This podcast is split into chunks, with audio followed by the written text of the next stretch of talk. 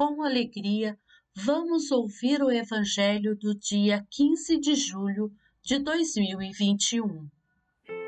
Proclamação do Evangelho de Jesus Cristo segundo Mateus, capítulo 11, versículo 28 ao 30. Naquele tempo, tomou Jesus a palavra e disse: Vinde a mim, todos vós que estáis cansados e fatigados sob o peso dos vossos fardos, e eu vos darei descanso. Tomai sobre vós o meu jugo e aprendei de mim, porque sou manso e humilde de coração, e vós encontrareis descanso.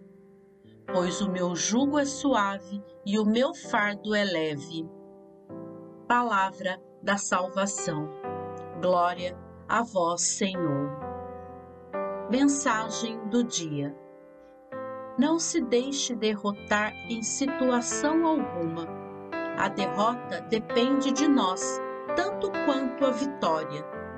Entretanto, a pior derrota é a de quem desanima. Perder nem sempre é ser derrotado mas o desânimo estraga totalmente a vida.